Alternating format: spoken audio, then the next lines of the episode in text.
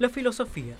algo que nos hace tan bien en nuestro día a día, que nos permite hacernos preguntas más allá de que nunca consigamos una respuesta certera, sin embargo, sigue siendo una carrera muy subestimada y las inseguridades acerca de a qué me voy a dedicar si soy filósofo o tendré algún tipo de salida laboral certera cada vez son más crecientes en aquellos que deciden orientarse hacia esta carrera. Sobre todo porque hoy en día estudiar una carrera se convirtió en todo un tema complicado. Bienvenidos a Te vas a cagar de hambre, un podcast de Federico Lemi, Lautaro Valentini y Santiago Alaice, donde vamos a desenmascarar aquellas carreras un poco polémicas.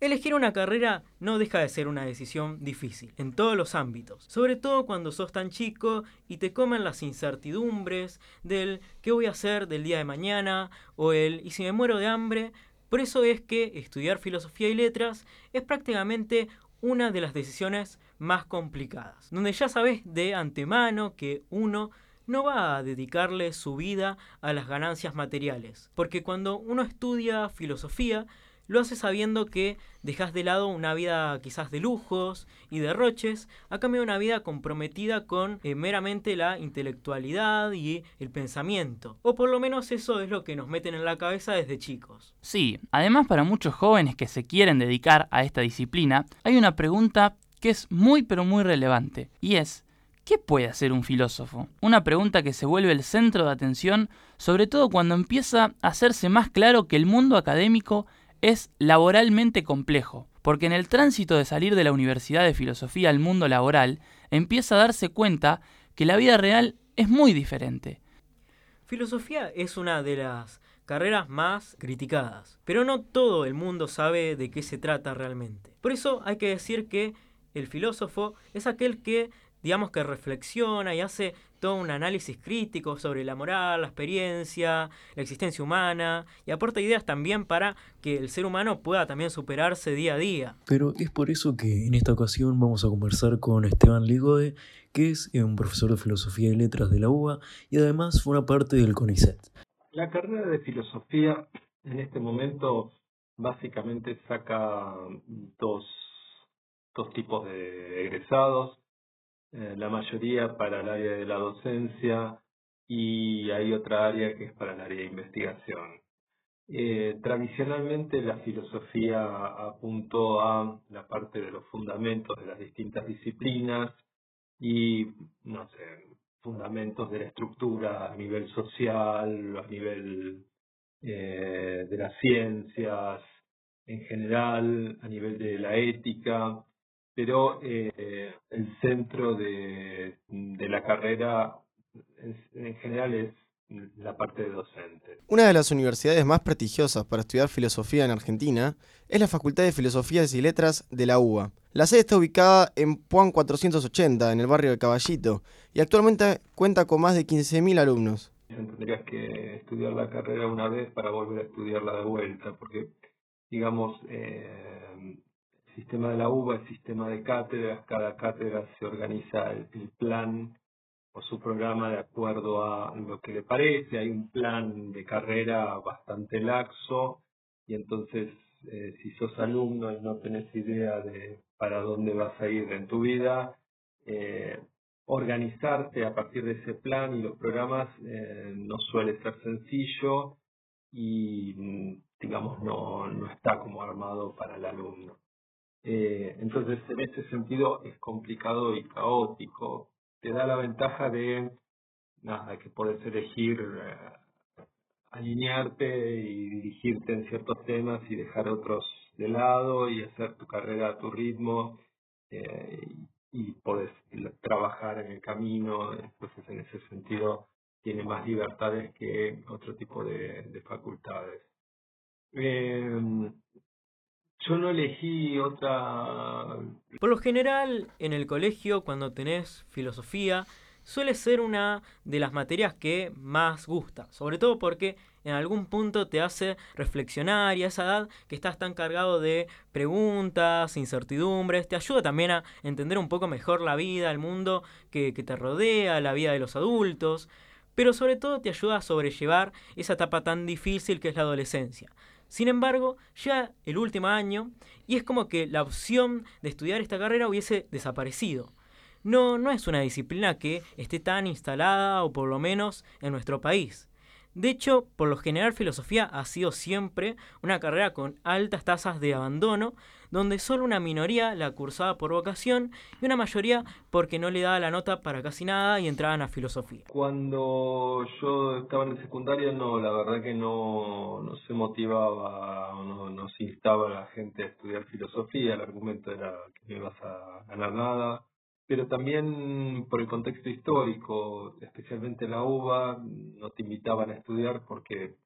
digamos, estábamos al final de, yo estaba en el 88, había terminado el proceso muy poco antes, y estaba el tema de, salía a la luz el tema de los desaparecidos y los vínculos de gente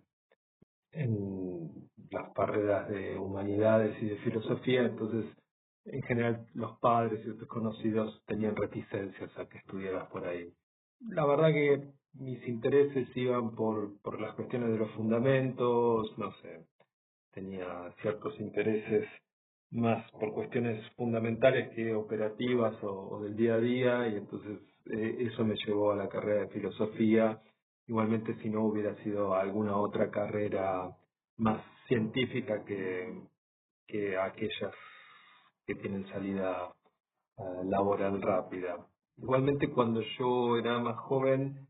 filosofía tenía algo más de salida, en general las humanidades tenían una salida más abierta porque mm, como todavía no estaban desarrolladas las carreras de recursos humanos y carreras digamos empresariales más ligadas con los recursos humanos, las relaciones humanas, entonces, en general, se utilizaban o se invitaban a egresados de carreras de humanidades, de la sociología, psicología, filosofía, etcétera, para cubrir esos tipos de cargos. Entonces, no era llamativo tener algún egresado de filosofía a cargo de un departamento de recursos humanos, cosa que ahora no pasa. También es como que no te alientan a estudiar carreras de este tipo, es una realidad que seguramente le harían muy bien a la humanidad. La gente no le presta mucha atención, pero servir sirve. De hecho, con la pandemia empezó a ver como un atractivo hacia este tipo de disciplinas a partir de la incertidumbre en la que se vio inmersa nuestra sociedad. Sí, también es algo que disparó la preocupación ¿no? por la salud mental y también hizo que muchos terminen buscando en los filósofos un sentido para sus vidas, pero también era un momento en el que el ser humano estaba sin un soporte espiritual, digamos, y necesitaba de algo en que respaldarse. Si hubo mayor cantidad de ingresantes, creo que hubo en algún momento de la pandemia, hubo un aumento de, ingresantes en la Facultad de Filosofía, de hecho tengo conocidos que hicieron la carrera, digamos, teniendo otros títulos eh, y la posibilidad de no tener que viajar para cursarla daba ciertas eh, tranquilidades y, digamos, te servía como para hacerlo. Eh, sin embargo, la matrícula en este momento creo que bajó nuevamente. Igual los números no los tengo muy exactamente. Sin embargo, algo que preocupa mucho y que por lo que seguramente llegaste a este podcast, es qué futuro voy a tener estudiando filosofía. ¿Cuál es la salida laboral que tiene esta carrera? Y sobre todo, ¿qué orientación te dan en la Universidad de Filosofía y Letras? Algo que genera muchas inseguridades teniendo en cuenta que en este último tiempo están como muy en auge las carreras relacionadas con exactas, ciencias naturales, tecnología. Claro,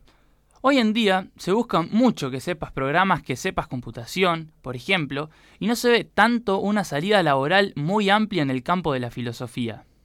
Sí, sin embargo, más allá de los prejuicios, la cantidad del contenido para estudiar y el mito de la poca salida laboral, cada vez hacen falta más filósofos que le den sentido a, a nuestra vida teniendo en cuenta también, sobre todo, el mundo complejo en el que estamos viviendo y donde las nuevas tecnologías nos han quitado la capacidad de sentarnos, aunque sea por un rato, a pensar y reflexionar. En el próximo episodio, prepárate para conocer todo acerca de la carrera de actuación, donde conversaremos con un estudiante de teatro para seguir conociendo aquellas diferentes profesiones que están un poco subestimadas. Si te gusta nuestro contenido, puedes seguirnos en nuestra cuenta de Instagram como arroba te vas a cagar de hambre. Y contanos acerca de qué carrera polémica te gustaría que hablemos el próximo viernes. Ahora sí, nos vemos la próxima.